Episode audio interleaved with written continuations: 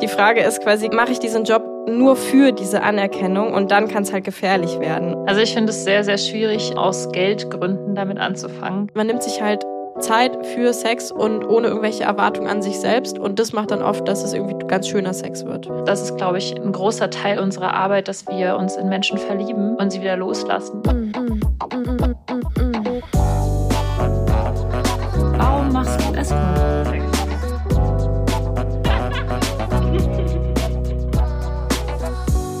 auf Zeit. Mit Luisa und Lenia. Hallo, ihr hedonistischen und abenteuerlustigen Menschen. Wie schön, dass ihr hier seid. Ich bin Luisa. Und ich bin Lenia Soleil mittlerweile, ja. Lenia Soleil. Das ist sehr schön und es passt sehr gut zu dir, weil es so sonnig klingt. Ja. Sag mal, Luisa, wann hast du eigentlich entschieden, ähm, Escort bzw. Sexarbeiterin zu werden? Werbung.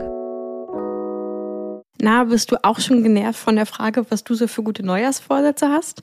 Und liegt es dann vielleicht daran, dass du irgendwie nicht so ganz verstehst, was der Sinn dahinter ist, weil man die dann eh immer nie macht oder so? Ich persönlich bin ja ziemlich Fan von Neujahrsvorsätzen und ich glaube, das liegt daran, dass ich irgendwann mal so eine Sache begriffen habe, nämlich, dass wir die meisten Neujahrsvorsätze nicht ausführen, wenn sie nicht konkret oder machbar genug sind. Und meistens nehmen wir uns ja so Sachen vor wie, oh, ich will irgendwie mehr Sport oder ich will mein Sexleben verbessern oder so. Und das sind einfach so super unkonkrete Sachen, die man dann doch am Ende irgendwie nie macht, weil sie so schwammig bleiben.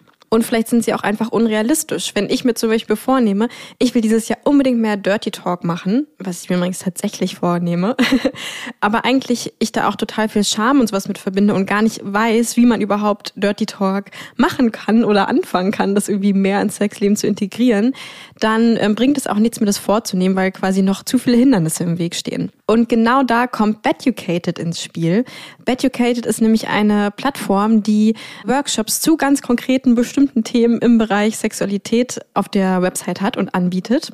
Und das ist perfekt, wenn du dir zum Beispiel sowas vornimmst wie, ich will mehr Dirty Talk machen. Oder vielleicht auch sowas wie, ich will mich ein bisschen mehr um meine Partnerin dieses Jahr auch kümmern. Aber vielleicht weißt du halt gar nicht so richtig, hm, naja gut, ich will mich schon mehr um sie kümmern und dass sie auch mehr Spaß an Sexualität hat. Aber ich weiß gar nicht so richtig, wie man das eigentlich macht.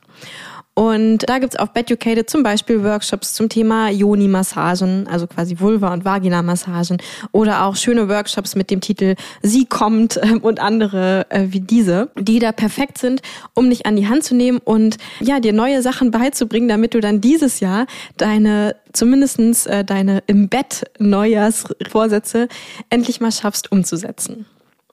Und vielleicht auch die Vorsätze, von denen du noch gar nicht wusstest, dass du sie hast. Also das alles findest du auf der Plattform Beducated. Und zusätzlich haben wir noch einen super Neujahrsdeal, denn es geht ja um Neujahrsvorsätze. Und zwar kannst du bei Beducated alle Kurse umsonst für einen Tag ausprobieren. Die ersten 24 Stunden werden dir also nicht berechnet und du kannst jederzeit kündigen. Und dann kannst du auch noch 40 Prozent auf das Jahresabo sparen mit unserem Special Coupon Code Geliebte auf Zeit. Investier also in dein Vergnügen im Bett und deine ähm, realistischeren Neujahrsvorsätze und generell dein Wachstum und neues Entdecken im Bereich Sexualität für nur knapp 10 Euro im Monat. Und das Tolle an Beducated ist eben, dass du diese Workshops und Kurse auch einfach jederzeit in der Bahn machen kannst, on the go quasi, dass sie äh, viele verschiedene Bereiche der Sexualität abdecken, also dabei auch sehr auf Diversität achten und ganz viele andere tolle Sachen, die Luisa und ich natürlich immer ganz toll finden und uns freuen, solche schönen Angebote hier zu bewerben. Also klick am besten jetzt sofort auf den Link, den du unten in den Show Notes findest, der dich zu Beducated bringt und dann mit dem Code Geliebte auf Zeit du wie gesagt 40 Prozent auf das Jahr Jahresabo sparst. Du bekommst sowieso ein 14-Tage-Geld-Zurück-Garantie, das heißt, du gehst kein Risiko ein und du bekommst damit Zugang zu mehr als 100 Online-Kursen von den weltbesten Sexperten und Sexpertinnen, die es da draußen so gibt. Werbung Ende. Also entschieden habe ich es mit Sicherheit deutlich später, aber ich kann mich erinnern, dass ich, da war ich so in der ja, war das siebte, achte Klasse irgendwie. Ich weiß nicht, wie alt man da so ist. Jede gute äh, Story fängt so an. Ich war siebte, achte Klasse. Damals im Ferienlager. ähm, also da, damals hatte ich ja eine sehr, sehr gute Freundin. Grüße gehen raus. Und wir hatten immer so ein Freundschaftsbuch hin und her geschrieben, so Zettelchen. Haben wir uns, habt ihr das eigentlich auch gemacht in der Schule? So kleine Briefchen in so ein Freundschaftsbuch reingeschrieben und das dann immer hin und her gereicht. Und haben wir in diesem Freundschaftsbuch ah. eben so eine, so eine Art Steckbrief über ja, uns genau. gemacht. Sowas Lieblingsfarbe, Lieblingsessen, bla bla bla. Aber es war unser persönliches privates äh, ah, Freundschaftsbuch. Okay. Also ich es war das nicht so, dass öffentlich. man das an alle rumgereicht hat. Nee, nee, das war okay. so ein so ein privates, wo wir unsere mhm. geheimeren Pläne reingeschrieben haben. Und da habe ich eben reingeschrieben bei äh, Traumberuf Prostituierte. Das finde ich so geil. Ich würde jetzt am liebsten richtig lange gerade darüber noch philosophieren, zum Beispiel auch, was dann die Eltern von deiner Freundin. Die haben äh, das wenn, nicht gesehen. Die haben das nicht gesehen, okay, gut. Aber sie hat mir davon vor ein paar Jahren ein Foto geschickt, weil sie irgendwie Aha. ihre Sachen aussortiert hat und dann hat sie das gefunden, hat sie ein Foto geschickt und hat sich kaputt gelacht darüber. geil. Ich lieb's.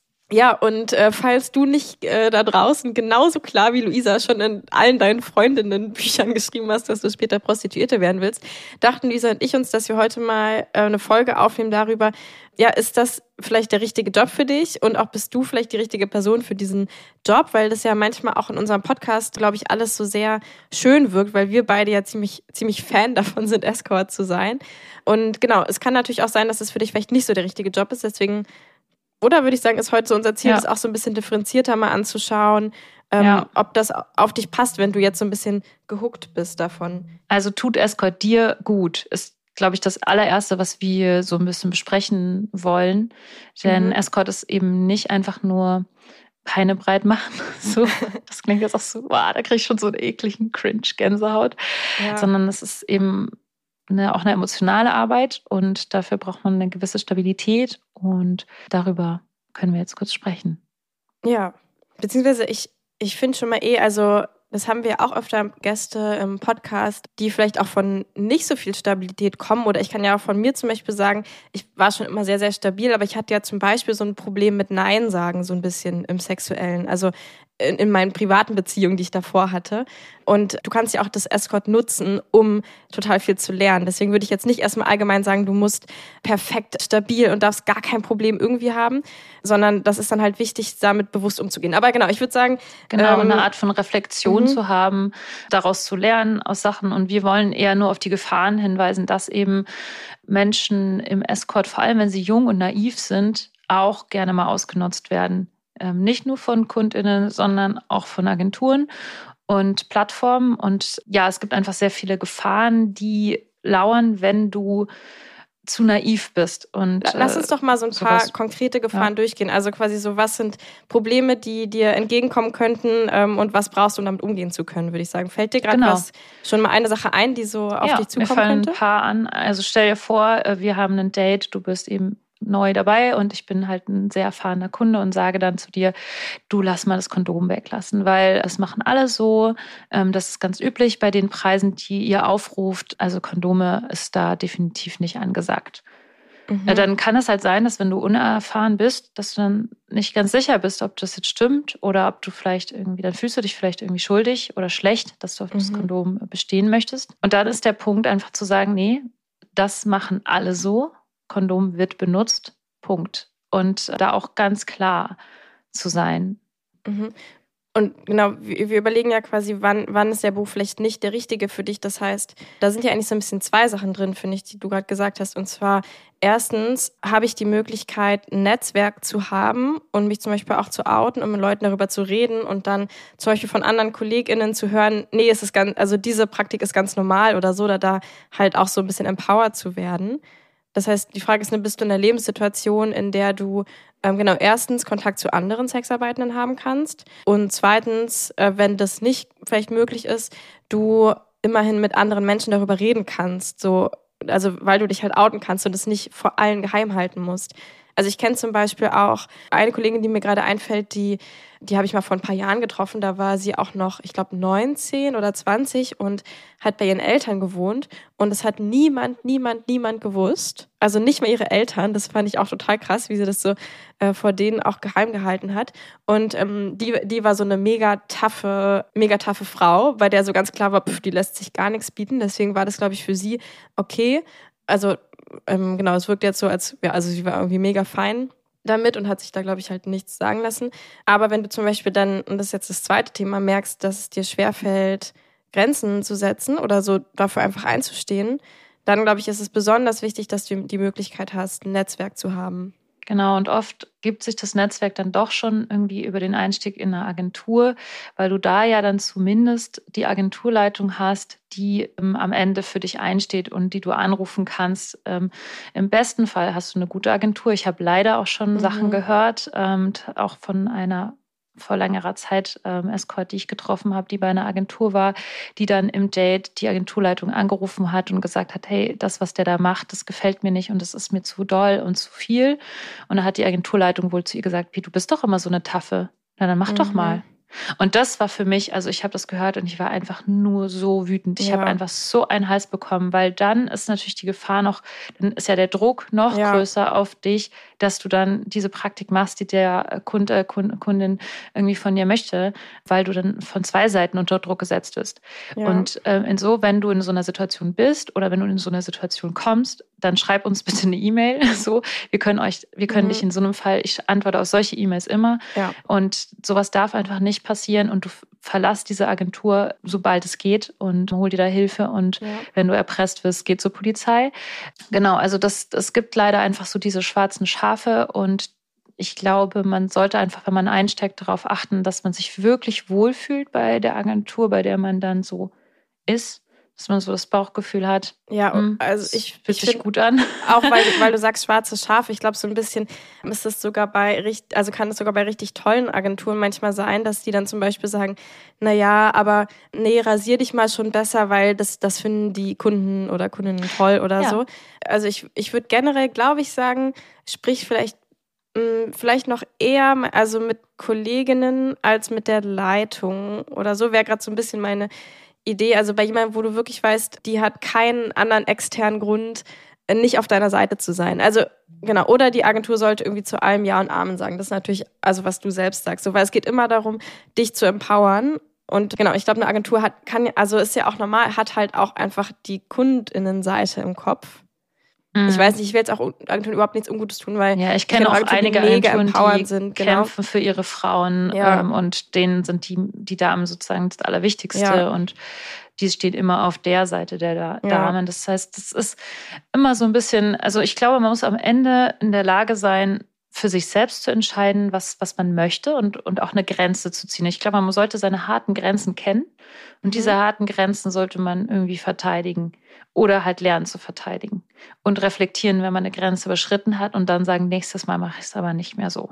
Ja, das ist, glaube ich, ein voll wichtiger Punkt, dass du entweder genau ein Netzwerk hast, mit dem du dann, also ich finde es auch gut, wenn du echt nach jedem Date, also sogar ich jetzt nach, nach drei Jahren, habe ich schon noch nach einigen Dates, dass ich Luisa noch mal eine Audio schicke, also dir, Luisa, eine Audio schicke und einfach reflektiere, so was ist passiert, was fand ich vielleicht irgendwie hätte ich besser machen können, entweder für die Kundenseite oder auch für mich selbst oder so, weil es hilft einfach total viel, da quasi lernbereit zu sein und dann zu schauen, okay, es wird am Anfang passieren, dass du Sachen machst, wo du denkst, hey, wieso habe ich das jetzt gemacht? Einfach aus dem Effekt heraus so. Also das kann sowas sein wie, du gibst irgendwie deine private Handynummer raus, weil der Kunde doch so nett gefragt hat. Ähm, mhm. Oder du bleibst eine Stunde länger, weil du dich nicht getraut hast zu sagen, hey, die Zeit ist eigentlich schon vorbei und solche Sachen. Die passieren am Anfang einfach. Ich glaube, ich glaube allen. Ja. Und dann ist die Frage, passiert dir das einmal und du merkst, ah Mist, nächstes Mal mache ich es nicht mehr? Oder rutschst du dann in so ein Ding rein und denkst dann, ah, letztes Mal habe ich es auch gemacht, dann muss ich es jetzt auch wieder machen und machst es irgendwie immer wieder. Oder ein großer Fehler ist auch, Rabatt zu geben. Also es gibt mhm. einfach so viele, die ich kenne, die in diese Falle getappt sind. Ah, der Kunde ist doch ganz nett. Und dann fragt er, ob er es irgendwie ein bisschen günstiger irgendwie nächstes Mal kriegt und so weiter. Und dann bist du in so einem Loophole gefangen, wo du irgendwie auch nicht mehr so richtig rauskommst. Das heißt, du kannst bei ihm immer nur diesen niedrigeren Preis dann verlangen und vielleicht willst du das dann auch gar nicht mehr. Und dann hast du schon einen Kunden verloren, weil du hast dann irgendwann nicht mehr so viel Lust auf diesen Kunden. Und das ist ja schade, mhm. weil die guten Kunden sind ja die, die es ja spannend und lustig und schön machen. Und die sollten ja deine Kunden sein und auch bleiben. Ja. Und ähm, die anderen sollten halt einfach auch nicht mehr Kunden ja. sein, vielleicht. Das heißt, so dieses Rabatt geben. Und da ist es halt auch ganz wichtig, ja, so seine Grenze ganz klar zu setzen. Ich glaube, da sind wir auch und dann zu verteidigen. Ich glaube, da sind wir auch noch bei einem anderen Dings als dieses Grenzen setzen, weil wo das oft herkommt, ist ja so ein Selbstwert. Und das ist auch wieder so ein Punkt, ist Escort der richtige Job für dich? Wie ist dein Selbstwert? Und ich will damit nicht sagen, dass dein Selbstwert irgendwie perfekt sein muss, um das zu machen, aber oft ist ja dieses, ich gebe jetzt einen niedrigeren Preis, weil so, und ich kenne den auch noch von mir selbst, den Gedanken, dass ich denke, mhm. nee, ich, ich verliere jetzt den Kunden, wenn ich dem jetzt nicht einen niedrigeren Preis gebe, weil so viel bin ich ja vielleicht gar nicht wert oder so. Und dann, ne, also, dass du quasi denkst, ah, du würdest den Kunden verlieren, wenn du diesen hohen Preis nimmst. Und das ist, glaube ich, auch eine Sache, die man im Escort perfekt üben kann und wo man aber auch, genau, vielleicht reflektiert sein sollte. Was ist mein Selbstwert? Und denke ich halt, ich bin zum Beispiel dieses Geld nicht wert oder meine Dienstleistung ist dieses Geld genau, nicht wert. Genau, meine Dienstleistung, genau. Also, genau, ich denke vielleicht, ich bin dieses Geld nicht wert. Eigentlich geht es einfach nur um deine Dienstleistung. Das ist schon mal das Erste, das zu trennen. Und dann eben da wirklich, ja genau, also wie sage ich das, also so dran zu bleiben und es immer wieder zu hinterfragen. Ich glaube, das ist in ja. jedem Beruf doch das Gleiche. Als mhm. Selbstständiger, zum Beispiel als Designer, Künstler, wie auch immer, das ist genau das Gleiche. Ähm, würde ich jetzt für den Designauftrag, verlange ich dafür jetzt auch das Geld, das ich dafür haben will? Und stelle ich mich hin und sage, ja, ich möchte das? Oder habe ich dann Angst, dass der Kunde dann zum nächsten geht? Was tatsächlich leider im Kunstbereich ja schon eher schwieriger ist. So. Also ich glaube, das geht ja um, in jedem Bereich darum, kann ich meine eigenen Grenzen verteidigen, insbesondere wenn es darum geht, welches Honorar ich aufrufe. Ja. Ja, die Frage ist auch, kannst du dich fallen lassen oder auch einer anderen Person vertrauen, die du kaum kennst? Ähm, hast du diese Risikobereitschaft, diesen Mut irgendwie? Es ist ja, wenn du es richtig machst, kein so riskanter Job. Wenn du ein Netzwerk hast, wenn du eine Person hast, die immer weiß, wo du bist und genau dich im Kontakt zu dir steht. Vielleicht können wir ganz sagen, also ähm, also uns beiden ist noch nie irgendwas passiert, einfach nur so aus unseren genau. eigenen Erfahrungen. Genau. Genau. Eine andere Sache, die ähm, mir auch gerade noch einfällt, ich habe mal Vielleicht kann ich kurz einen Rant raus, rauslassen, ist doch eigentlich okay, oder? Ich habe mal so eine äh, YouTube-Doku auch gesehen, da ging es um eine Person, ähm, die äh, Sugar Dating allerdings gemacht hat, aber das ist ja auch irgendwie Sexarbeit. Und äh, das wurde so total, und das, also ich habe mein, mein vollstes äh, Mitgefühl geht dahin, aber es wurde so total dargestellt, als wäre Sugar Dating total schrecklich und hätte sie zerstört, weil sie irgendwie, ich weiß gar nicht mehr, was, was die Idee war, also was die Aussage war, aber es ging so darum, dass sie quasi sehr auf diese Anerkennung von den Männern, sie hat sich nur mit Männern getroffen, von diesen Männern so angewiesen war und ähm, sich da total so unterworfen hat und sowas. Und ich glaube, das ist halt so wie bei vielen Sachen, das Problem ist dann nicht die Sexarbeit, sondern quasi, also sie hat sogar in dieser Doku gesagt, ich habe es nicht für das Geld gemacht, sondern für diese Anerkennung. Das heißt, die Fra das könnte, könnte man sich oder könntest du dich auch nochmal fragen, ähm, ob Escort der richtige Job für dich ist, wenn du merkst, du machst dich extrem abhängig von der Anerkennung von anderen Menschen oder von Männern im Speziellen. Also ich glaube, es kann schon sein, dass ähm, viele Frauen ähm, durch irgendwelche Umstände da, damit aufwachsen, quasi nur so viel wert zu sein, wie Männer ihnen den Wert geben oder so. Und wenn du dich da, also wenn du sowas merkst, dann ist auch nochmal, genau, dann kann Escort trotzdem der richtige Job für dich sein, aber dann solltest du da auf jeden Fall sehr bewusst mit umgehen und immer wieder mit Leuten darüber reden können, damit es nicht passiert, dass du in so eine Spirale kommst, wo du immer mehr deinen Wert davon abhängig machst, ob, ob Männer dir Wertschätzung geben und dich buchen oder nicht. Ja, es gibt auch immer Zeiten, in denen man weniger gebucht wird und es gibt immer Zeiten, in denen da meldet sich ein ganzer Monat, ganzen Monat kein Mensch. So je nachdem, wie du aufgestellt bist, was für Marketing du machst und oder bei welcher Agentur du bist und so. Und es gibt vor allem auch Fälle, in denen Kunden, die du toll fandest, die du so, sogar vielleicht so ein bisschen verknallt bist, die komplette Agentur durchbuchen. Und du dann quasi merkst, oh, der hat ja jetzt nicht mehr mich getroffen, obwohl er mich ja so toll fand, sondern der trifft jetzt die Person XY und danach die Person XYZ und ähm, wieso nicht mehr mich? Also dieses Gefühl auch, diese Menschen wieder loszulassen. Also das, das ist, glaube ich, ähm, mhm. ein, ein, großer Teil unserer Arbeit, dass wir uns in Menschen verlieben und sie wieder loslassen und uns wieder verlieben und dann wieder loslassen. Und dazu gehört, glaube ich, ganz viel, ähm, dass man dieses eigene Ego-Ding da dazu so aufgibt. Also zum Beispiel mhm. Kunden, die ich toll finde, die jetzt nur noch Lenia treffen. Da gehe ich ja auch nicht zu Lenia und sage, Mö, was soll das? Der, der tolle, der tolle Mann, den ich so toll fand, der ist nur noch dich. Das ist ja so gemein oder so, oder andersrum. Also, also das kann man natürlich schon machen und dann, also es hatten wir, glaube ich, schon ein paar Mal die Situation, dass irgendwie, wenn, oh, jetzt bin ich aber ein bisschen eifersüchtig und es ist natürlich okay, wenn, wenn man das dann reflektiert mitbekommt. Die Frage ist quasi, mache ich diesen Job nur für diese Anerkennung und dann kann es halt gefährlich werden. Und ich glaube, bei bei dir und mir ist es jetzt ja irgendwie so, dass ähm, wir uns, glaube ich, selbst schon irgendwie toll genug finden und, und quasi nicht den Job deswegen machen, um Wertschätzung zu bekommen, sondern ja, einfach um eigentlich beizutragen, würde ich sagen, ne? oder um irgendwie andere Menschen was Gutes zu tun. Selbstwert und, zu schätzen. ähm, genau, und, und dann ist es halt so, dass wir dann natürlich schon mal eifersüchtig sein können, aber das halt dann nicht quasi uns zerstört, sondern wir einfach sagen, oh Mist, jetzt bin ich aber mal ein bisschen eifersüchtig. Aber so ungefähr klar, 30 ist, Sekunden lang. Genau, und es ist ja, also, und wir können es halt trennen von mir und der Dienstleistung. Also es ist halt total okay, dass jemand meine Dienstleistung und mal Luisas Dienstleistung mag. Und das heißt nicht, dass ich als Person schlechter oder besser bin als Luisa. So. Genau. Das ich glaube, halt man darf einfach alles nicht auf sich beziehen, ob es jetzt positives Feedback ist oder ja. negatives Feedback. Genau. Es gibt ja auch Berichte bei manchen Online-Foren dann über, über dich eventuell und dann steht da irgendwie, ja, geile Titten, aber nichts im Hirn oder Hattest sowas. Du sowas ja, also, Bei mir steht immer, hat so viel im Hirn, aber leider nicht so große Titten. nee. Zu viel im Hirn. Ja. Nee, also so, also ich meine, das steht jetzt gerade nicht bei den Foren, die ein bisschen geschmackvoller sind, äh, wie zum Beispiel das MC-Forum, wo man irgendwie geschmackvollere Berichte hat. Mhm. Linja runzelt die Stirn. ähm, und es gibt aber auch Online-Foren, die sind, je nachdem, auf welcher Ebene von Sexarbeit man sich bewegt, hat man dann auch eben mit anderen Sachen zu tun, die dann auch manchmal nicht so freundlich sind. Mhm.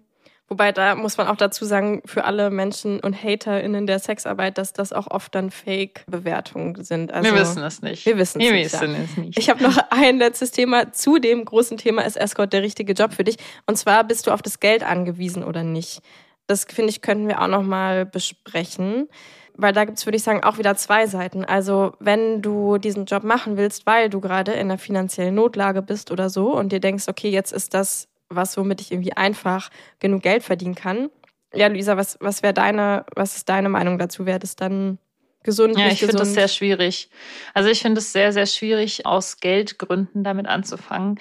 Natürlich arbeiten wir alle für das Geld und so weiter, aber ähm, aus Geldnot, äh, zum Beispiel, weil man Schulden hat oder in einer brenzligen Situation ist, weil man dann ganz oft ähm, nicht mehr richtig spüren kann, was seine Grenzen sind und äh, oder die Grenzen bewusst übertritt. Und ich glaube, dass man seinem, seiner Psyche damit einen großen Schaden zufügen kann und vor allem auch auf lange Sicht Schaden nehmen kann, psychisch, weil man sich quasi selbst vergewaltigt. Ich kann es, also wenn, wenn es in diese Situation kommt. Das muss nicht so sein. Das kann auch sein, dass du sagst, super, ich habe äh, Geldnot, aber jetzt mache ich halt einfach zwei, dreimal, vögel ich halt einfach mit irgendjemandem und schon hat sich mein Problem erledigt, easy going, zack. Wenn du so drauf bist und wenn du das Gefühl hast, es geht, dann mach es. Aber wenn du ähm, unsicher bist, eh nicht weißt, ob du das kannst, willst, wie auch immer, und dann dich da so ein bisschen dazu zwingst oder mhm. immer so das Gefühl hast, so, mh, hm, irgendwie zwinge ich mich da jetzt gerade. Ja. Ähm, ich glaube, ja, wenn du so aus so einer Art Opferhaltung kommst, also denkst, ich muss das jetzt machen, ne, weil ich halt dieses Geld brauche. Also ich glaube, so dieser Gedanke, ja. ich muss das machen, ob das jetzt ist, weil ich das Geld brauche oder weil ich zum Beispiel einfach denke, wenn der Mann das sagt, dann muss ich jetzt irgendwie das machen oder wenn mein Partner Sex will, dann muss ich ihm das bieten. Ne? Das sind ja immer so diese Sachen, dass, dass wir und vielleicht vor allem Frauen denken, ich muss irgendwas machen. Und wenn ja, ich aus so einer Haltung komme, dann ist es, glaube ich, generell nicht gesund. Ich weiß auch gar nicht, ob du auch sowas hast, Luisa, aber es fällt mir gerade ein, vielleicht auch so ein kleiner ähm, Escort-Hack, was ich manchmal mache, wenn ich in einem Date bin und merke irgendwie, boah, ich finde es gerade echt nicht toll. So passiert ja auch einfach mal, ne? weil vielleicht merkt man, oh, ich fühle mich zu dem irgendwie gar nicht hingezogen oder ich finde einfach den super nervig oder irgendwie solche Sachen dann habe ich manchmal so eine, stelle ich mir manchmal im Kopf die Frage oder mache so ein Gedankenexperiment, wenn ich nachher oder morgen oder so nach Hause fahre, meine Tasche wird geklaut und das Geld ist weg, was ich bekommen habe, würde ich dann so richtig am Boden zerstört sein? Also würde ich dann quasi denken, fuck, jetzt habe ich diese letzten Stunden nur irgendwie durchgehalten für dieses Geld und jetzt ist das Geld weg und das ist mein absoluter Horror. Mhm. Oder würde ich, würde ich halt denken, okay, scheiße, ich habe gerade voll viel Geld verloren, aber ich würde es nicht so mit dieser, mit diesem Horror verrechnen quasi. Und genau, in solchen Situationen, wo ich merke, Also ne, viele Situationen gibt es, da merke ich, okay, das hätte ich jetzt auch ohne Geld gemacht, weil es mega geil war, aber es ist halt mein Job, deswegen nehme ich natürlich dafür Geld. Und in manchen Situationen merke ich dann so, ja, ich würde mich schon ärgern, aber irgendwie merke ich trotzdem, ich mache das gerade vor allem noch, weil mir das einfach Spaß macht, dieser Person, die ich vielleicht so ein bisschen nervig finde, aber die wahrscheinlich dann generell relativ wenig Wertschätzung in ihrem Leben bekommt, der das irgendwie zu geben. Und das ist so meine Hauptintention. Und dann, wenn ich wirklich irgendwann merke, so, und ich hatte einmal so eine Situation, wo ich echt gemerkt habe, ich wäre einfach gerade am absoluten Boden zerstört, wenn dieses Geld weg wäre, dann ist es, glaube ich, der richtige Punkt, abzubrechen, das Date. Und, und wenn du das halt nicht kannst, weil du auf dieses Geld angewiesen bist und es quasi gar keine Frage ist irgendwie, dann kann es, glaube ich, gefährlich werden, dass mhm. du dann deine eigenen Grenzen übergehst, so. Oder oder allein schon selbst wenn du keine Grenzen übergehst, aber wenn du diesen Gedanken im Kopf hast, ich muss das jetzt machen. Das ist total ja. interessant, dass du da so einen interessanten Test mhm. in deinem Kopf hast. Ich habe tatsächlich, ich kann mich einfach nicht erinnern, wann ich das letzte Mal so richtig angenervt war von jemandem. Also ich bin schon manchmal angenervt von, von mhm. jemandem oder von, von Kundinnen. Kunden. Kunden, ähm, und dann, ja, aber dann sehe ich das eher so, dass also dann bin ich so richtig, ich, ich liebe das dann eigentlich. Mhm. Ich bin dann so in so einem, in so einer Distanz dazu und denke dann, ja, ich will dir noch mehr geben. Also mhm. weil du schon, also nur weil du es schon so bist, weil du schon so ein bisschen awkward bist oder mhm. weil du vielleicht nicht so viel geliebt wirst, möchte ich dir jetzt so viel geben, dass es quasi reicht bis ins nächste Jahr. Und dann, ich fühle mich dann irgendwie mehr sogar dazu, also das ist aber so ein ganz interessanter Weg, glaube ich, der auch gegangen wird, wenn man in, dieser, in diesem mhm. Bereich arbeitet. Und ich glaube auch, das ist sehr individuell. Also ja. ich würde nicht sagen, dass andere Escorts, die irgendwie genervt sind von ihren Kunden, so denken. Ich weiß auch zum Beispiel eine, mit der ich schon mal vor Ewigkeiten darüber geredet habe, die hatte dann auch gemeint, ach, sie denkt einfach nur ans Geld und dann findet sie es auch alles gut. Ja. und das finde ich auch gut, weil das habe ja. ich auch manchmal, dass ich daran denke und es dann geil finde. Ja, dass das ich dafür bezahlt Fall. werde. Und dann ist es so dieses, ah ja, okay, das ist ja auch noch da. Ja. Das ist immer was ein gutes Ding auch im Hinterkopf zu behalten. So, ah ja, ich kriege halt Geld dafür und dann macht es immer gleich doppelt so viel Spaß. Wenn man so ein Kind dafür hat. Genau. Ja. Genau, und ich will noch aber einen Satz dazu sagen, weil ich den auch wichtig finde, weil wir haben jetzt ein bisschen darüber geredet, genau, mach das nicht, wenn du in Geldnot bist. Und gleichzeitig nochmal, vielleicht ist dann genau Escort das Richtige und vielleicht besser, als sich irgendwie 50 Jahre für 5 Euro Mindestlohn, na, ist mittlerweile höher, ne? Aber sich irgendwo an eine Kasse zu setzen oder so, wenn, wenn das für dich irgendwie schrecklich ist. Also, also ich meine, genau. Ja, oder am denk besten, einfach nochmal drüber nach, in einer toxischen Beziehung ist. zu bleiben. Ne? Also viele, ja. viele Menschen bleiben in toxischen Beziehungen, weil ja, sie stimmt. finanziell von ihren Partnern abhängig sind. Das ist also so paradox eigentlich dann, ne? Weil du bleibst in so einer toxischen Beziehung. Ja, Okay. Es also ist, ja. genau, also ich finde, da muss jeder individuell wirklich mhm. drüber nachdenken. Und ich glaube, wenn man reflektiert, was man da macht und dass man kein mhm. Opfer ist, sondern dass man eine Powerfrau ist, die ja. gerade ihr Leben in die Hand nimmt und die sagt, hey, scheiß auf alle, ich kümmere mich jetzt selbst ja. darum, dass Geld hier reinkommt und ich meine Schulden abbezahle oder was auch immer. Und dann ist es ja ein ganz anderes ja. ähm, Statement oder eine ganz andere also solange wie es sich wie eine eigene Entscheidung anfühlt, sind, glaube ich, die meisten Sachen aus meiner Erfahrung irgendwie gesund. Also ich glaube, traumatisch werden Sachen dann, wenn sie sich anfühlen, als hättest du gerade die Kontrolle verloren über dein Leben. Und solange wie du da liegst und denkst, boah, es ist gerade richtig nervig, es ist irgendwie vielleicht sogar eklig, es ist einfach nur Kacke, aber ich mache das gerade, weil ich halt, ne, wie deine Freundin irgendwie, oh, ich habe halt, ist wegen dem Geld, dann sind, glaube ich, Sachen, zumindest in meiner Erfahrung, nicht traumatisch, weil weil es sich immer noch, ich hatte jederzeit die Kontrolle, weil es meine Entscheidung war. Mhm. Bevor wir jetzt dazu kommen, ob du den KundInnen gut tust, äh, wollte ich Lenia mal eine Rubrik rein, reinwürgen. es geht darum, dass du dich ficken sollst, Lenia. Nein. ähm, du hast mir vorhin erzählt, dass du eine Masturbationsstory hast. Und das passt ja in diese Kategorie. Fick dich. Masturbation.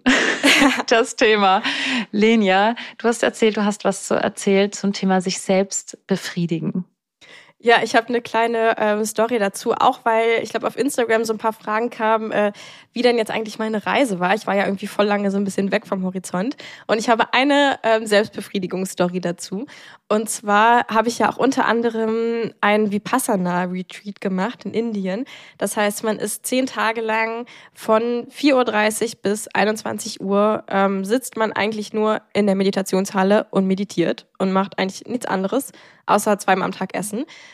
Und man und darf die ganze Zeit nicht sprechen und darf, darf keinen Blickkontakt zu anderen aufnehmen. Genau, also das ist so, man, es ist die ganze Zeit äh, noble Stille, heißt es da. Äh, noble Silence. Also du darfst nicht mit anderen sprechen, kommunizieren, das ähm, inkludiert auch, du darfst halt auch niemanden angucken oder so, sondern man guckt quasi die ganze Zeit auf den Boden. Und es gab noch so ein paar andere Regeln, sage ich jetzt mal, die dich dabei unterstützen sollen, möglichst tief in deine Meditationspraxis zu kommen. Und eine der Regeln, wer hätte sich's denken können, ist natürlich auch, keine sexuellen Handlungen durchzuführen.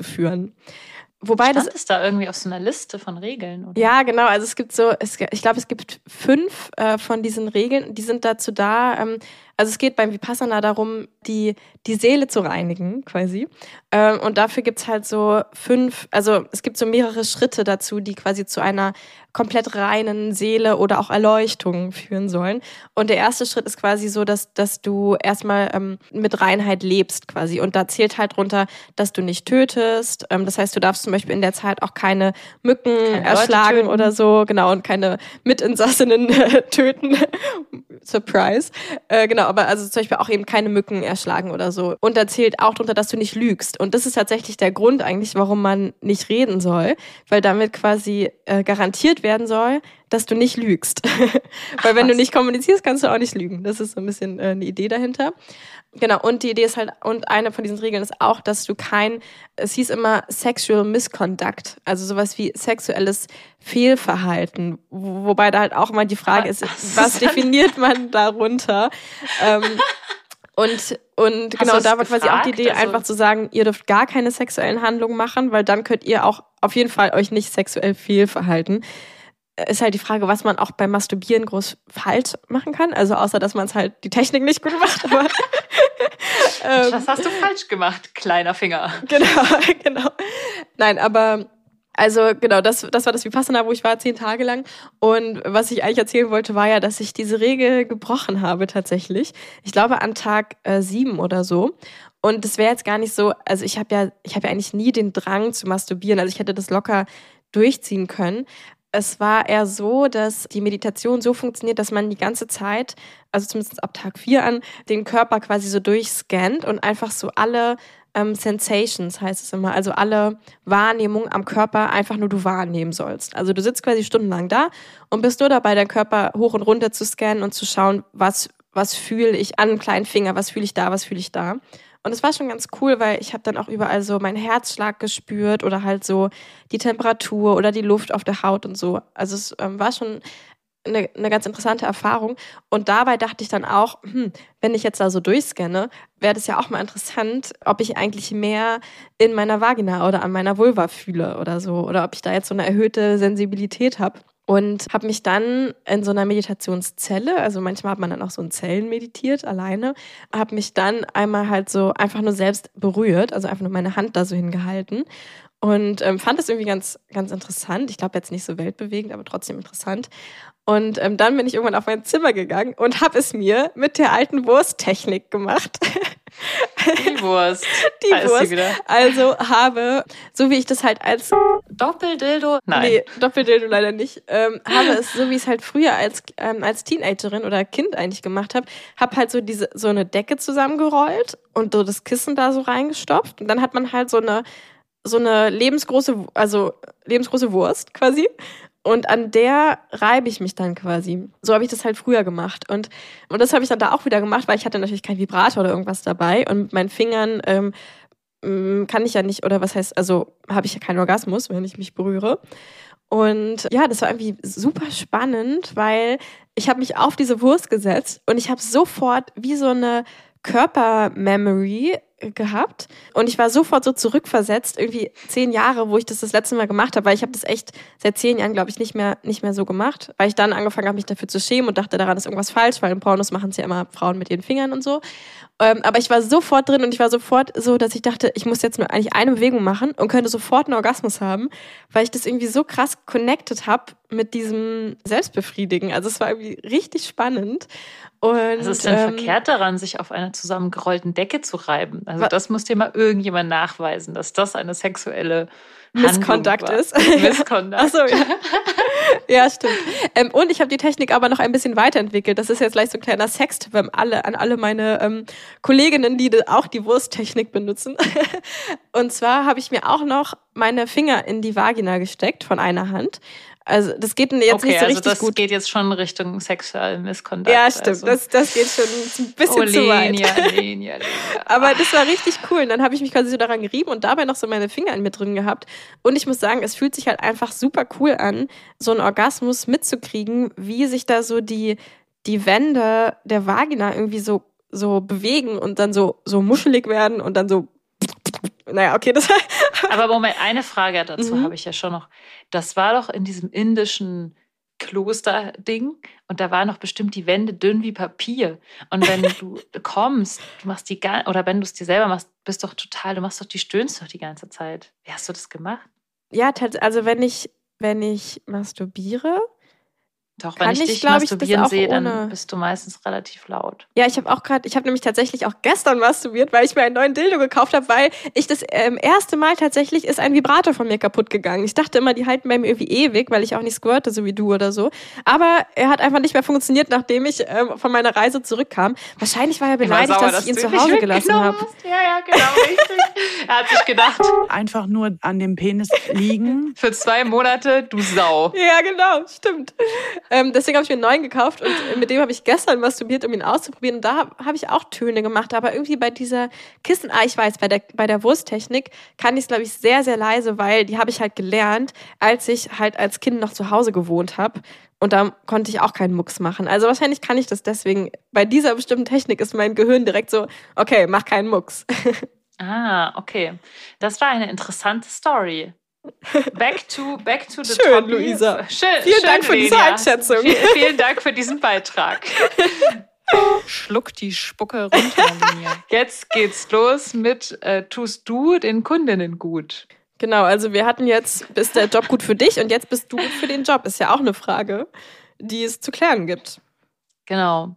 Okay, die erste Frage, die sich viele vielleicht stellen, die ich mir damals auch gestellt habe, ist, bin ich also erstmal werde ich überhaupt nachgefragt, bin ich, das Typische ist dieses, bin ich eigentlich hübsch genug? Solche Sachen. Luisa, was sagst du dazu? Also ich denke, grundsätzlich kann jede, jeder in diesem Bereich anfangen, unabhängig davon, wie diese Person aussieht. Ich denke, es kommt vor allem auf das Marketing drauf an. Also wie vermarktest du dich als Person? Also sagen wir mal zum Beispiel, wenn du sehr curvy bist, das wird auch ziemlich gefragt und das denken viele Frauen ja dann, oh, ich bin nicht schön genug, weil ich bin ja curvy. Dann ist es wichtig, dass man sich eben auch so vermarktet und es gar nicht versucht zu verstecken, sondern genau damit dann irgendwie wirbt. Oder wenn man zum Beispiel, da fällt mir ein, so ganz zum Thema Normschönheit, wenn man jetzt so sehr so ein androgyner Typ ist und wie, wie Niki Blau beispielsweise, die ja sehr schlank ist und nicht besonders große Brüste hat und eben kurze so dieser androgyne Typ, so kurze Haare. Eckiges ähm, Gesicht, sage ich jetzt mal. Genau, dann kannst du aber genau damit auch deine Marke schaffen, sozusagen. Und ich denke mir, wenn du. Ich finde Niki übrigens unfassbar Ich finde sie auch unfassbar toll. Ich finde sie auch unfassbar toll. Also, ja. das, das ist eben, ich finde auch das Androgyne an ihr ja genauso spannend. Also, ja. was ich ja irgendwie auch sexuell spannend finde, ist ja die Abwechslung. Ich habe ja keine Lust auf die 100 zehnte Norm schöne Blondine mit ja. Äh, C-Körbchen oder so. Obwohl nichts gegen Blondine mit C-Körbchen hatte ich auch schon länger mal nicht mehr. Also meldet euch gerne bei mir. Aber ich, ich finde es ja toll, wenn ich auch mal irgendwie unterschiedliche Menschen und Körpertypen kennenlernen kann und so weiter. Also da finde ich, passt es, glaube ich, gut rein. Ich denke, wichtiger ist, dass du natürlich so eine gute Hygiene hast und äh, immer regelmäßig auch zum Friseur gehst, wenn du dich naja. von Natur so schön Was Haare heißt regelmäßig? Also, ich gehe so ungefähr einmal im Jahr. Okay, ja, aber Lenia, du Nein, hast ja auch eine. Sondersituation. Du könntest ja Haarmodel sein. Also mit deinem? Haar. Ich muss zum Beispiel alle zwei Monate zum Friseur gehen. Und das ist schon wichtig. Und da muss man auch schon ein bisschen was für ausgeben, zum Beispiel. In meinem Fall. Ist ja unterschiedlich, was du für ein Typ bist. Also ich glaube, man Ja. müsste eher gucken, okay, was bin ich für ein Typ und was Ja. brauche ich jetzt, um mich zu perfektionieren, sozusagen noch ein bisschen. Also um mein Branding so zu mich zu branden, mich zu ne? Ich shapen. also glaube- genau, also wenn ich Ja. jetzt beispielsweise ähm, curvy bin, dann bräuchte ich halt Kleidungsstücke, die meinen äh, Look noch unterstreichen und es irgendwie vielleicht gut zusammenpassen. Du solltest so ein bisschen. Stil haben, finde ich. Also genau. Oder wenn du halt zum Beispiel Luisa bist, du bist ja, du bist ja sehr, sehr elegant ne? und du kommst an in einen Raum und alle gucken auf dich, weil du einfach bam irgendwie da bist. Und dann kannst, dann finde ich zumindest, und das auch, na gut, okay. Luisa guckt gerade so, hm.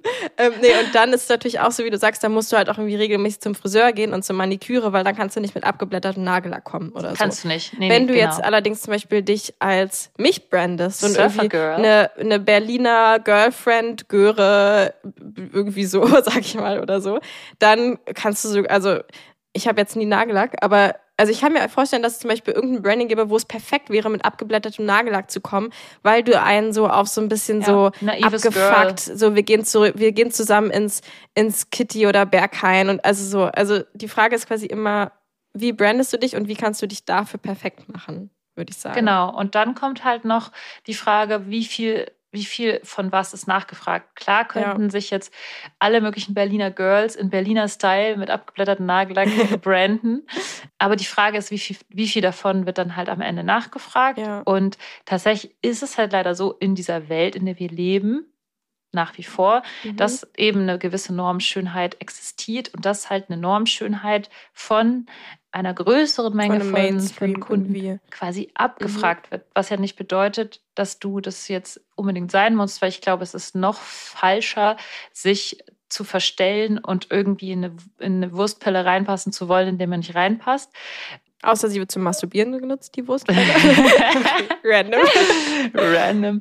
äh, genau, also das heißt, genau, also ich denke, du hast ähm, natürlich als normschöne Frau ein bisschen bessere Chancen, mehr Kunden zu haben. Aber wenn du dich gut brandest, hast du auch als andersartige. Ich fand das, was du letztens mir erzählt hast, war sehr, sehr spannend mit diesem Nerd-Escort. Hast du Mhm. dazu, äh, erzähl doch mal, was das war. Nee, die habe ich gerade erst getroffen. Ähm, die wollte, die will mit Escort anfangen und meinte, sie ist selbst Nerd, so, also so Computer-Nerd und hat irgendwie Lust auf andere Nerd-KundInnen und will sich halt damit branden, so mit ja, Computerspielen und sowas. Ja. Genau, und, und die Das Frage ist ja auch, gut wie, also willst du das als Hauptjob machen oder willst du einfach nur mal so, also zum Beispiel, wenn man sagt, okay, dir reichen auch einfach mal so ein, zwei Dates im Jahr, weil es irgendwie für dich einfach ein cooles Abenteuer ist, dann ist ja total egal, wie viel Nachfrage du hast. So, sondern- Genau, richtig. Und dann Ja. findest du halt immer irgendjemand, der jetzt Bock genau da drauf Ja. hat.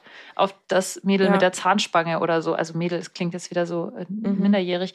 Also Du solltest volljährig sein. Apropos volljährig, Alter. Wie alt, das ist ja auch mal eine Frage. Bin ich zu alt dafür ähm, oder zu jung? Wenn du unter 18 bist, dann bist du auf jeden Fall legalerweise zu jung. Aber was ist mit, mit zu alt? Also es gibt, denke ich, jetzt da keine Altersgrenze. Ich habe tatsächlich schon so Urban Legend-mäßig in meinem Netzwerk schon ein paar Mal gehört, dass ältere Escorts, also auch über 45, sehr nachgefragt sind, weil sie tatsächlich ganz gut zu der Zielgruppe passen, die äh, Boomer-Generation, die sehr viel Geld hat und auch irgendwie Lust hat, sich hedonistisch auszuleben, die dann einfach auch ähm, nicht so viel Lust haben auf so eine, so eine 20-Jährige, sondern halt irgendwie eher jemanden, wo man vielleicht auch nicht auf den ersten Blick vielleicht sehen würde, das ist jetzt ein Arrangement. Weil wenn jemand, sagen wir mal, der 60 Jahre alt ist, mit einer 20-Jährigen im Restaurant sitzt dann und die Händchen halten oder sich küssen oder so, dann, dann denken viele Leute Oder schon, dass ich glaube sogar, das. Denken nicht. Also ich weiß nicht. Oder man denkt, hab- dass es Leute Aber genau, denken. genau. Also dann, also die, die KundInnen denken oft, das denken jetzt andere Leute und fühlen sich dann deswegen unwohl. Ich denke das das aber auch manchmal, dass andere das vielleicht denken. Und dann fühle ich mich auch manchmal ein bisschen Ja, genau. unwohl. Oder, oder wir denken das so. Und genau, dafür sind, ist es dann quasi perfekt. Und gerade weil es irgendwie so wenig Angebot auch in dem Altersbereich gibt, weil, glaube ich, viele Frauen denken, nee, jetzt bin ich zu alt dafür und das dann nicht mehr anbieten. Ich glaube, deswegen ist es eigentlich super, wenn man da ein Angebot schafft mehr, weil man dann einfach wieder so ein bisschen eine Marktlücke eigentlich füllt. Also ich höre oft von, von Kundschaft, dass sie sagen, ich hätte, ich würde gerne ältere Frauen treffen. Und ich hatte mal ein richtig geiles Duo-Date in einem Sexclub in Berlin mit einer Kollegin, die irgendwie Mitte 40 war und die natürlich ultra hot war. Also ich stand natürlich super hart auf sie, äh, weil sie auch einfach so eine, also auch so eine richtig taffe Frau, die sich auch so irgendwie nix hat sagen lassen und da und halt einfach so ultra hot war. Und also ich, ja, genau. Doppeldildo. Das war auf jeden Fall Doppeldildo. Doppeldildo. Aber ach übrigens, da fällt mir gerade ein, wenn du eine ältere Sexarbeiterin oder ja, Sexarbeiterin ja. bist, melde dich mal bei uns. Wir wollen voll gerne mal einem Interview haben. Ja, voll. Also schreib uns bitte. Ja, und ansonsten, was du vor allem mitbringen musst, jetzt haben wir so viel über Äußerlichkeiten gesprochen mhm. und das ist gar nicht so extrem wichtig. Es ist schon wichtig, aber es ist wichtiger, dein, dein Charakter ist tatsächlich ein bisschen wichtiger. Und da geht vor allen anderen Sachen ist das Wichtigste, denke ich, äh, dass du empathiefähig bist, also kommunikationsfähig und empathiefähig, weil du bist ja nicht da für dein eigenes Amüsement, sondern vor allem, ähm, um für den Kunden, Kundin ein tolles Erlebnis zu schaffen. Und das ist eben wichtig, dass du urteilsfrei bist, dass du nicht urteilst über die Wünsche der Kunden oder dass er jetzt keine Erektion hat oder dies oder das oder diese Sache dann noch am Ende auf dich beziehst oder sowas. Mhm und dass du da auch eine gewisse Ruhe und Gelassenheit ausstrahlst, vor allem wenn Leute aufgeregt sind, was auch gut vorkommen kann, wenn jemand zum Beispiel sein erstes Mal hat, dass er dann extrem aufgeregt ist und du musst dann irgendwie, wenn du dann selber so auf, auf hibbelig bist, dann, dann wird das natürlich auch nichts. Also ja, also ich denke, so die, diese Erkenntnis zu haben, dass es keine reine körperliche Arbeit, sondern vor allem eine emotionale Arbeit ist. Mhm. Ja, ich glaube, du solltest ganz gut darin sein, so ein bisschen auf der Metaebene auch sein zu können während einem Gespräch und quasi Gespräche führen zu können. Das kannst du auch einfach mal so ausprobieren. Also kannst du zum Beispiel dafür sorgen, dass äh, es niemals mal kurz so eine unangenehme Stille gibt. Das kennt man ja in Gesprächen und ich finde es auch voll okay. Im Escort ist es allerdings so, dass ich da schon extrem darauf achte, dass ich quasi immer Gesprächsthemen zur Hand habe, dass ich das Gespräch komplett führen kann, dass ich weiß, wenn jemand unsicher ist, wie gehe ich dann darauf ein und so. Also dass ich halt auf so einer Metaebene die ganze Zeit mitdenke. Was mache ich jetzt? Was mache ich jetzt als nächstes? Ähm, wie führe ich jetzt elegant darauf hin, was der Kunde sich vielleicht wünschen könnte, was er aber gerade noch nicht fragt oder solche Sachen.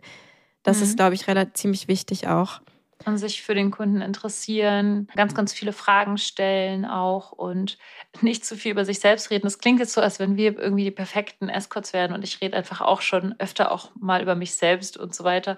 Äh, und ich bin auch nicht perfekt so im Date. Das ist jetzt gerade das Ideal, was wir jetzt mhm. hier sie erzählen. Und es also, ist ja auch, also es ist ja auch gut, irgendwie von sich selbst auch zu reden, weil das mögen also vor allem dann auch so, wenn du, wenn du längere Stammkundinnen hast, dann ist es ja auch schön, wenn man wirklich so eine äh, private Beziehung oder so, also im Sinne von, dass man wirklich eine Beziehung aufbaut und sich auch gegenseitig so ein bisschen kennt. Und ich würde auch nicht sagen, dass du deine ganzen eigenen Meinungen über Bord werfen musst oder sowas, sondern also einmal kannst du dir überlegen, bin ich bereit für zwei Stunden meine Meinung zu pausieren und zu sagen, okay, ich setze mich die anderen 22 Stunden des Tages für meine Meinung ein und jetzt geht's einfach mal gerade um den Gast oder die, ähm, den Kunden. Und auch kann ich meine Meinung so darbringen, dass ich damit gesehen werde, ohne jemand überzeugen zu wollen. Also ich würde halt niemals in ein Date gehen und sagen, ich will jetzt äh, die Kunden, die Kundin davon überzeugen, dass ich irgendwie recht habe oder so. Ähm, ich glaube, das sollte man auf jeden Fall nicht nicht als An Anspruch haben, weil, sondern eben einfach sagen, ach, das ist ja spannend, dass du das so siehst, ich sehe es eher so und so, aber wo kommt denn deine Meinung her? Ähm, mhm, weil sonst. Das ist eine ja, gute Gelegenheit, auch einfach mal so ein bisschen seinen Horizont zu ja. erweitern.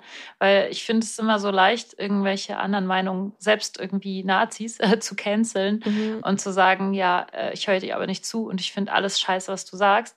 Ich finde es aber in dem Moment, wo du dazu gezwungen bist, dir auch solche Meinungen anzuhören, mhm. eher spannend. Also ich höre da eher gerne zu und interessiere mich. Und auch wenn jemand total rechte Ansichten hat, höre ich mir die erstmal an und äh, ich kann da, Lenia sagt es immer so schön, empathisch sein, aber nicht sympathisch. Das heißt, äh, ich äh, höre zu, ich verstehe die Ängste und trotzdem finde ich das, was daraus, also die, die Mission, sozusagen die Handlung oder das, was sie sich wünschen, falsch. Und das kann ich dann ja auch kommunizieren. Also ja. ich kann auch sagen, das finde ich falsch. Und zwar ja. aus den und den Gründen. Also man muss sich nicht selbst ausgeben, man sollte auf jeden Fall auch ein bisschen authentisch sein. Oder nicht nur ein bisschen, man sollte authentisch sein Ich glaube, es hat eher was mit Mindset zu tun. Dass es geht, Mhm. geht jetzt gerade nicht darum zu gewinnen. Oder Ja. es geht jetzt nicht gerade darum, dein eigenes Ding durchzusetzen. Es geht jetzt hier gerade nicht um dich. Ja, Das ist vielleicht das Mindset einfach, das man dann die ganze Zeit hat. ja. Und ich glaube, dazu kann man auch wieder sagen, dass wir gerade aus unserer Perspektive sprechen. Und ich kann mir auch vorstellen, dass es auch dein, wieder dein Branding sein könnte, dass du sagst, boah, ich bin so eine richtig harte und ich lasse hier niemanden irgendwie äh, vor der Angel und mach alle fertig. Ja. genau, also, also ich, ja, das gibt's auf jeden Fall auch. Und wenn du dich so brandest, dann go for it. Genau. Und ich glaube, was wir auch manchmal vergessen, ist, dass die Sexarbeit ja ganz viel unterschiedliche Ebenen hat. Das heißt, wenn du jetzt eben nicht diesen krassen Bildungsstand hast, über Weltpolitik äh, mit deinen KundInnen zu reden, dann ist das ja auch total fein. Also es geht ja nicht unbedingt darum. Also jeder hat eben seine eigene Nische und äh, in jedem Bereich wird auch was anderes vielleicht erwartet. Und deswegen können wir auch hier gerade gar nicht über grundsätzlich Sexarbeit reden, sondern tatsächlich nur Escort und zwar in diesem High-Class-Segment, in dem wir uns jetzt bewegen. Ich glaube, das Wichtigste von allem ist, dass man dieses Mindset hat, eben es geht nicht um mich und dass man auch eine liebevolle Art allen Menschen gegenüber hat. Also, dass man so dieses Gefühl in sich trägt, alle Menschen sind irgendwie liebenswert und an jedem Menschen finde ich was Liebenswertes und ich liebe Menschen. Also man sollte halt irgendwie Menschen mögen, wenn man diesen Beruf macht. Ja. Oder man sollte immerhin gerne lernen wollen, Menschen zu mögen. Und das quasi als Challenge sehen. Ja, stimmt. Weil das haben wir ja auch noch gar nicht zum Thema gemacht, dass man Sex mögen muss. Weil Lenia, du kommst ja eigentlich aus einer Position, dass du asexuell warst eigentlich oder so in die Richtung Asexualität dachte, ja. gegangen bist. Und ich bin ja schon immer so ein bisschen Sexmonster-mäßig gewesen, deswegen bei mir war es relativ straight und klar, dass ich Escort werden kann. Aber dass Lenia jetzt sich für Sexarbeit entscheidet aus einer Position, wo sie sich als asexuell bezeichnet, ist echt sehr, sehr lustig. Ja, stimmt. Also genau deswegen, ich kann halt nur sagen, man kann Sexarbeit auch super nehmen, wenn du sagst, ich will halt mich entwickeln oder in eine bestimmte Richtung was ausprobieren und du musst noch gar nicht da sein. Also eigentlich, genau, du musst nichts von den Sachen, die wir gerade gesagt haben, schon können oder irgendwie als Charaktereigenschaft haben, sondern eher die Lust, vielleicht dich dahin zu entwickeln. Also ich kenne auch zum Beispiel eine andere Kollegin, die auch jetzt gerade sich voll asexuell in ihrem Leben irgendwie so fühlt oder sagt, oh, ich habe gerade irgendwie gar keine Lust mehr, weil Stress auf Arbeit, also auf der anderen Arbeit und sowas alles. Und die sagt, ich bin mega froh, dass ich irgendwie wenigstens einmal im Monat noch so mein, mein Date habe, weil sonst hätte ich gar keinen Sex mehr. Und, und in diesem Date ist es halt so oft einfacher, weil, weil man sich nicht selbst oder ich aus meiner Erfahrung, ich mir nicht selbst so Druck mache, jetzt irgendwie Lust haben zu müssen oder so, sondern, sondern einfach eh weiß, okay, ich habe jetzt eh einfach nur Sex fürs Geld und dann diese Entspannung, dass ich quasi gar keine Lust haben muss und einfach mitnehmen kann, was ich halt bekomme, die macht dann oft, dass ich mich fallen lasse und dann halt total Lust habe. Also es ist genau auch so ein, so ein Ding, man hat, man nimmt sich halt Zeit für Sex und ohne irgendwelche Erwartungen an sich selbst und das macht dann oft, dass es irgendwie ganz schöner Sex wird. Ja, und ich habe oft das Gefühl, jetzt bin ich ja eh hier, jetzt muss ich in Anführungszeichen ja sechs Stunden eh hier sein und mein, mein das Einzige, was ich sein muss, ist hier sein und Mhm. ich darf ja gar nicht irgendwie meine To-Do-Liste weiter bearbeiten. Mhm. Ich darf ja gar nicht zu Hause Stimmt. jetzt irgendwie putzen oder so, sondern ich oder muss aufs Handy gucken oder aufs Handy gucken. Ich darf ja gar nicht aufs Handy gucken. Und dadurch, dass du quasi diesen Anspruch an dich selbst hast, natürlich jetzt nicht irgendwie deine To-Do-Listen dann im Kopf zu führen und irgendwie dein Handy zu checken, bist du ja irgendwie dann gezwungen, sozusagen dich einzulassen. Und in dem Moment, wo du dann gezwungen wirst, dich einzulassen, wird es plötzlich so, wow, ja, stimmt, richtig schön irgendwie. Also klar kann man sich das im Privatleben oder muss, finde ich, man sich das in seinem Privatleben auch manchmal so als Zeiteinteilung einteilen. Ich glaube, das ist so ein richtiger Lifehack. Oh, ich liebe es immer, wenn dann noch so ein paar philosophische Worte zum Ende kommen, Lisa. Nein, Warst aber wirklich. Also, vielen Dank fürs äh, Zuhören bis hierhin und ich hoffe, wenn du gerade mit dieser Entscheidung hattest, dass wir dir das so ein bisschen vereinfachen konnten oder du mal so generell so einen Einblick bekommen konntest in diese Entscheidung. Und äh, wenn dir das äh, gefallen hat oder generell dieser Podcast und ihr uns Liebe dalassen wollt, dann bewertet uns unbedingt auf Spotify und iTunes mit fünf Sternen, weil irgendwie haben wir einfach zu viele Menschen, die uns nicht mögen. Warum nur? Wir polarisieren. wir polarisieren, wir, wir sagen es mal so. Und ähm, wenn du möchtest und mehr Austausch mit Frauen willst, dann melde dich doch zum Frauenretreat an. Das für Februar ist jetzt, glaube ich, schon seit ein paar Wochen ausverkauft, aber im Mai und September sind noch ganz viele Plätze frei. Also melde dich da an und Ja, empfehle diesen Podcast weiter, abonniere diesen Podcast mit dieser kleinen Glocke auf Spotify, dann werden dir neue Folgen immer angezeigt. Ja. Und folge uns bei Patreon, da kannst du dann Sprachnachrichten hören von uns, die wir uns zuschicken. Wo wir uns von unserem täglichen Leben erzählen. Genau. Also dann, so. tschüss. Schönen Tag, bis nächsten Freitag. Tschüss. Geliebte auf Zeit.